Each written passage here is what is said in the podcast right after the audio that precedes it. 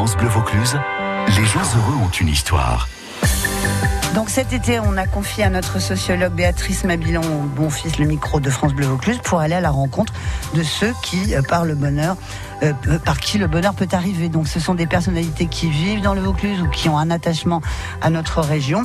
Et tous les samedis et tous les dimanches, ils nous donnent au micro de Béatrice qui vit à Carpentras, fondatrice du laboratoire de sciences de l'éducation Bonheur. Ils nous confient donc leur conception de leur propre bonheur.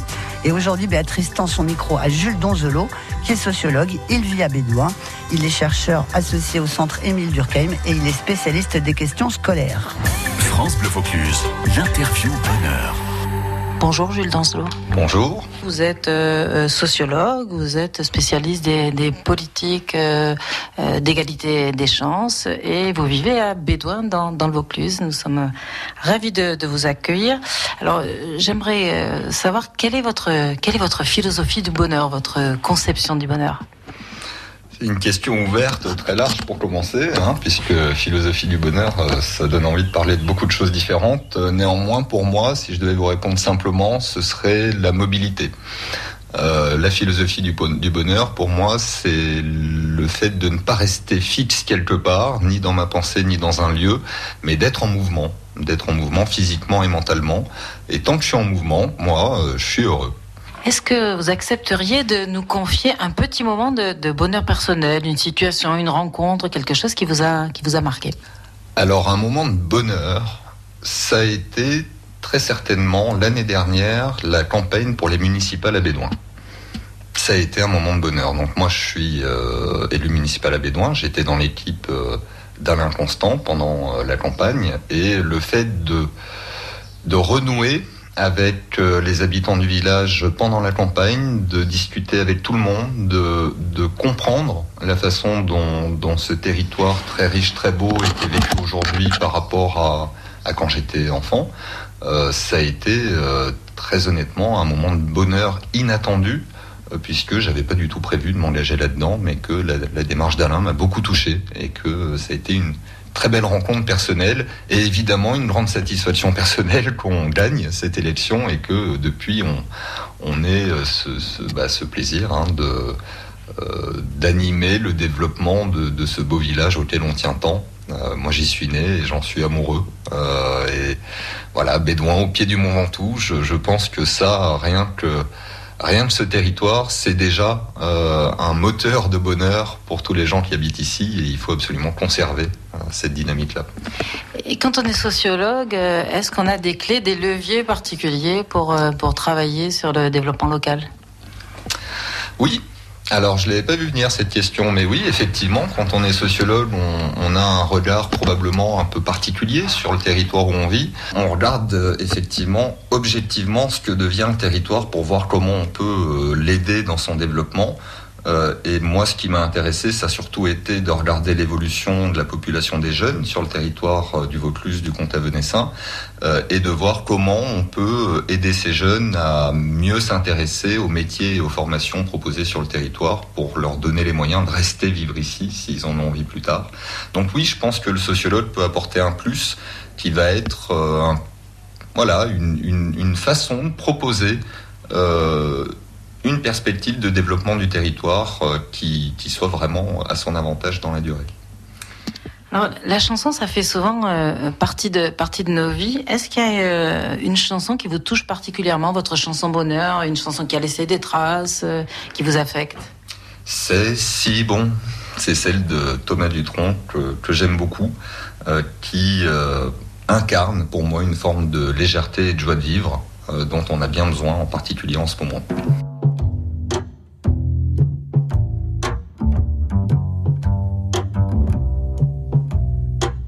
C'est bon.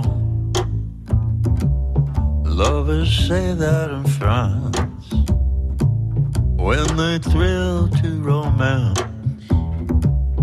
It means that it's so good.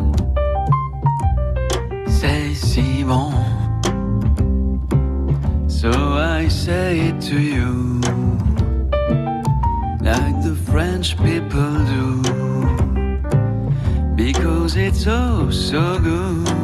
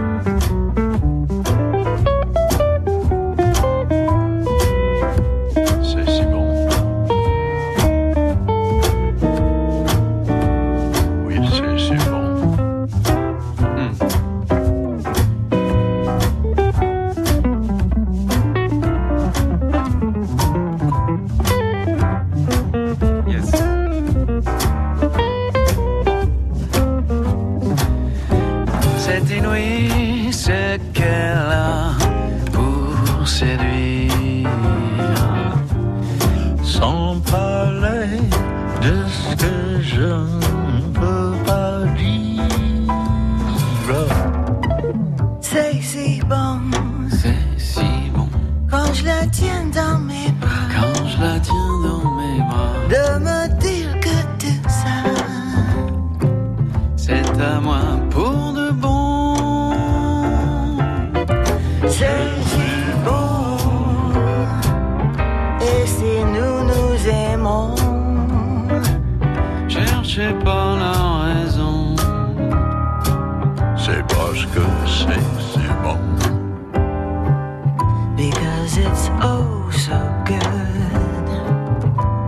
parce que c'est si bon.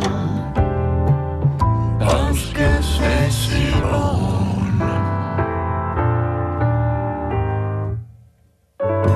Très bon choix de Jules Donzelot, notre sociologue au micro de Béatrice Mabilon, mon bon fils aujourd'hui, chercheur donc qui vit à Bédouin, spécialiste des questions scolaires. C'était c'est si bon. Jacques Dutronc, on poursuit notre interview bonheur. Bleu Vaucluse, l'interview tac au tac. Jules, est-ce que le bonheur, on le choisit ou il nous tombe dessus? On le choisit. C'était quand la dernière fois vous vous êtes dit je suis heureux? Hier. Qu'est-ce qui vous rendrait heureux que vous n'avez jamais osé faire? Aller assister au décollage d'une fusée vers l'espace. Que devriez-vous éviter pour être plus heureux? Tellement de choses. On ne, ne rentrera pas dans les détails. Qu'est-ce qui ferait que dans un an vous sentiriez plus heureux qu'aujourd'hui? Ah, dans un an, euh, plus heureux qu'aujourd'hui, bah quand même, là je vais répondre au nom du collectif. Euh, Si, si le Covid nous laissait tranquille, on, on pourrait euh, renouer des liens sociaux qui nous manquent fortement aujourd'hui. Est-ce que le bonheur pour vous c'est vivre l'instant présent ou avoir un projet? Et pourquoi pas les deux? Le bonheur c'est s'engager ou accepter ce qui advient Hmm. Et pourquoi pas les deux Euh, Avoir un idéal ou cultiver son jardin Alors euh, là, je dirais quand même plutôt cultiver son jardin. C'est-à-dire, euh, ouais, euh, travailler son, son intimité avec soi-même, être bien avec soi-même. Je pense que, que c'est extrêmement important. Est-ce que pour vous le bonheur c'est les autres ou l'enfer c'est les autres? Non, le bonheur, c'est les autres. L'enfer, c'est soi-même. France Bleu Vaucluse, partenaire cet été des Augustales du Théâtre Antique d'Orange. Jusqu'au 27 août, petits et grands sont invités à un véritable voyage dans le temps au 1er siècle après Jésus-Christ. Tous les jours, cinq visites théâtralisées, ponctuées d'animations, ateliers, musique, contes, scénettes historiques, mais également des visites guidées sur le thème de l'histoire du théâtre à travers le temps. Venez découvrir la romanité lors des Augustales au Théâtre Antique d'Orange. Gagnez vos entrées en écoutant France Bleu Vaucluse, la radio d'ici. Seignon, Gigondas, Gargas, France Bleu, fier de vivre en Vaucluse. France Bleu Vaucluse, l'interview bonheur. Jules Danzelot, quand on a la chance de faire un métier que l'on aime, j'imagine que c'est votre cas, on vit parfois des moments de bonheur professionnel. Est-ce que euh, vous nous en confieriez bien un? Oui, tout à fait. Eh ben, déjà, oui, je fais, un, métier que j'aime et je suis très heureux de le faire. J'ai beaucoup de chance parce que c'est un métier qui consiste à découvrir des choses, à rencontrer des gens. Euh, quand euh, j'ai été enquêté en Angleterre il y a une dizaine d'années sur euh, ce qu'on appelle la politique de la ville, moi j'ai découvert une politique d'éducation qui touchait les jeunes d'une grande ville, Luton au nord de Londres. Et j'ai vécu quelque chose d'assez rare finalement en sociologie. Je suis tombé amoureux d'une politique publique. Et, et vraiment, et j'étais d'ailleurs célibataire à l'époque, c'était très pratique. Euh, et donc je suis rentré avec cette politique publique, avec son idée en tout cas, en France. Et, vous n'êtes pas sans connaître Sergi. Et effectivement, en arrivant à Sergi-Pontoise où, je travaillais à l'époque, euh, j'ai eu la chance de pouvoir créer un séjour d'immersion à l'université pour des jeunes lycéens défavorisés sur le modèle de ce que j'avais vu en Angleterre et qui avait provoqué chez moi très honnêtement une émotion très forte. Alors, je peux même boucler la boucle, c'est-à-dire pourquoi ça m'a touché autant? Parce qu'effectivement, quand j'étais euh, donc enfant, j'étais à Bédouin, puis adolescent, j'ai fait le collège à, Carpentras, au collège Raspail, puis le, lycée Victor Hugo à Carpentras. Et le collège Raspail, c'était un petit peu difficile. Il y avait des publics euh, difficiles, il y avait euh, voilà un risque d'échec très fort pour une bonne partie des jeunes. Et le fait de trouver le contre-pied de ça en Angleterre et de pouvoir le ramener en France et d'avoir la sensation que j'allais effectivement pouvoir améliorer la vie d'une partie des jeunes de, à l'époque de Cergy-Pontoise et depuis euh, d'autres territoires en France, et ben ça, je vous cache pas que c'est un vrai bonheur professionnel. Et euh, cette politique euh, publique, qu'est-ce qu'elle a de particulier? En quoi on peut la, mettre en œuvre chez nous? Euh, Il y a des dispositifs qu'on peut imaginer?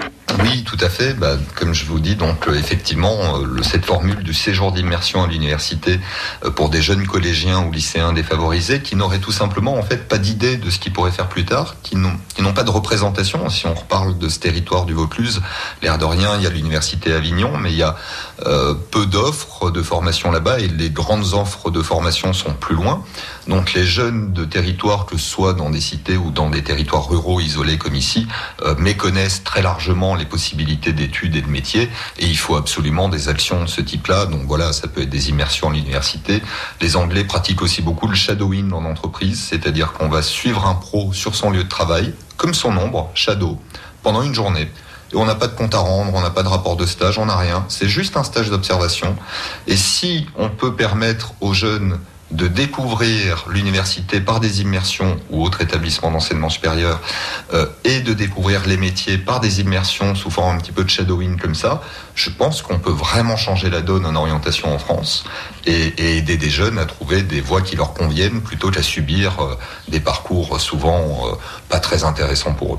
Vous imaginez pouvoir le, mettre en œuvre dans, le Vaucluse? Tout à fait, absolument. Et donc, on, je suis déjà en dialogue avec la communauté d'agglomération du comte Avenessin, la COV, autour de Carpentras. Et on songe effectivement, alors c'est en cours de préparation, je ne peux pas rentrer dans les, dans les détails, mais globalement, l'idée c'est effectivement d'avoir des actions de valorisation des opportunités de formation euh, et de métier sur le territoire du Vaucluse pour les jeunes Vauclusiens, avec des immersions, des rencontres, des présentations, c'est-à-dire un, travail euh, euh, d'accompagnement incarné. On va leur montrer pour de vrai les possibilités qu'ils ont plutôt que simplement leur en parler et compter, sur leur imaginaire euh, pour, vraiment prendre des décisions. Donc oui, oui, je pense qu'on peut faire des choses, qu'on va en faire, et, même à l'échelle de la France entière, je, pense très sincèrement qu'on va vers une amélioration de ces politiques d'aide à l'orientation, même si ça prend beaucoup de temps. de, mobilité, de, fluidité Est-ce qu'on a mesuré qu'il y a des, impacts positifs de ce type de, politique publique? Oui, tout à fait. Donc, euh, bah, en, en Angleterre notamment, mais pas seulement. C'est un modèle qui existe aux États-Unis, au Canada, en Australie, dans beaucoup de pays du monde, que, que moi j'appelle le modèle aspirationnel, puisque c'est élever les aspirations des jeunes et les diversifier pour leur donner plus de motivation scolaire, pour qu'ils réussissent mieux à l'école et qu'ils trouvent des voies d'orientation qui leur conviennent. Et donc, c'est évalué de différentes manières, mais notamment, on observe que les jeunes qui bénéficient de ces immersions à l'université vont plus souvent ensuite s'inscrire à l'université que s'ils n'avaient pas bénéficié de cette immersion. Donc oui, oui, il y a un vrai effet levier euh, qui, qui se traduit par un meilleur accès et une meilleure réussite, puisque on, on peut compléter euh, avec euh, cette donnée-là rapidement. Euh, les jeunes d'origine défavorisée qui accèdent à l'université en Angleterre échouent très peu en licence. ils réussissent leur licence quasiment autant que les jeunes socialement favorisés. Alors qu'en France, comme vous le savez, on a un écart abyssal entre les deux. Ce qui montre bien qu'une orientation choisie, c'est une meilleure chance de réussite aussi après dans les études supérieures. Béatrice Mabilon, bon fils, sur France Bleu Vaucluse. On dit parfois que ce qui ne nous tue pas nous, nous rend meilleurs. Euh, Cyrulnik parle notamment de merveilleux malheurs, ces résiliences, ces épreuves que, qui nous permettent de nous dépasser. Est-ce que vous seriez d'accord pour nous en confier une? Euh, Oui, oui, je, je, suis aussi très sensible à, à, ce concept de résilience de Boris Cyrulnik. La résilience, c'est quelque chose d'assez merveilleux. Ça renvoie aussi à Nietzsche, ce qui ne nous tue pas nous rend plus forts. Donc euh, moi personnellement oui, je, mais comme je vous le disais un petit peu plus tôt aussi euh, dans l'échange, quand j'ai été au collège Raspail à Carpentras, ça a été difficile. Il y avait des, des, des jeunes euh, difficiles qui me harcelaient comme beaucoup d'autres. Hein, donc euh, j'ai été confronté un peu à la violence scolaire. Euh, et néanmoins, je pense effectivement que le fait d'avoir subi cette épreuve m'a donné de la force, m'a donné de l'énergie, m'a donné de la motivation, m'a forcé à mieux me connaître aussi. et, et aussi, il faut le dire, à plus m'ouvrir aux autres et à m'appuyer sur les autres. C'est-à-dire que moi, j'allais vous dire la résilience. Dans l'idée, c'est l'idée qu'on a une espèce de moteur individuel caché qui nous permet de surmonter des épreuves. Bon, très bien. S'il n'y a pas autrui pour vous servir un petit peu aussi de, pied d'appui, euh, la résilience en soi, ça sera quand même limité.